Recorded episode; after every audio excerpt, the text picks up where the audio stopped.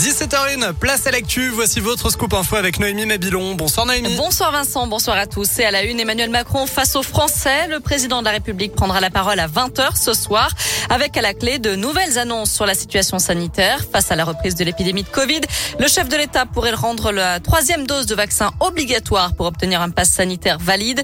Il devrait aussi encourager les Français à se faire vacciner contre la grippe saisonnière pour limiter l'engorgement des hôpitaux. Cette allocution sera aussi l'occasion d'évoquer les réformes en cours ou à venir.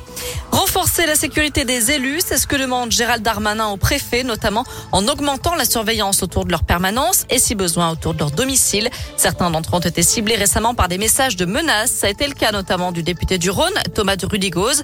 Euh, des messages qui font référence au député britannique David Ames, mortellement poignardé lors d'une permanence parlementaire.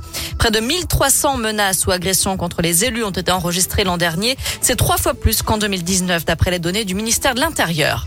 Un nouveau maire élu à Reventin-Vaugry, Edith Ruchon, a été élue hier soir lors d'un conseil municipal exceptionnel. Elle succède ainsi à Blandine Vidor, condamnée à deux ans d'inéligibilité pour prise illégale d'intérêt. Des chiffres édifiants pour la santé. France Asso Santé a mené une vaste enquête sur les fermetures de services hospitaliers dans la région.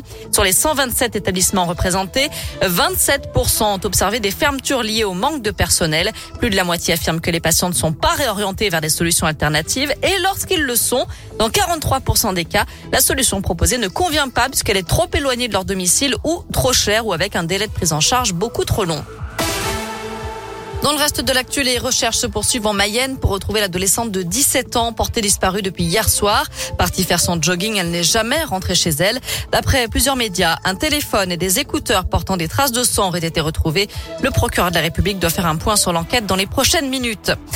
Thomas Pesquet de retour sur Terre après un amérissage réussi la nuit dernière au large de la Floride. L'astronaute français a passé quelques examens médicaux à Houston et ensuite pris un avion direction Cologne en Allemagne où se trouve le Centre européen des astronautes. C'est là qu'il passera les trois prochaines semaines pour se réhabituer à la gravité terrestre. Il subira aussi toute une batterie de tests scientifiques qui visent à observer l'effet d'un long séjour en orbite sur le corps humain.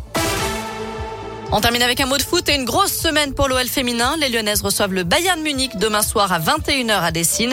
Troisième journée de la phase de poule de la Ligue des Champions. L'OL est premier, le Bayern deuxième sur quatre.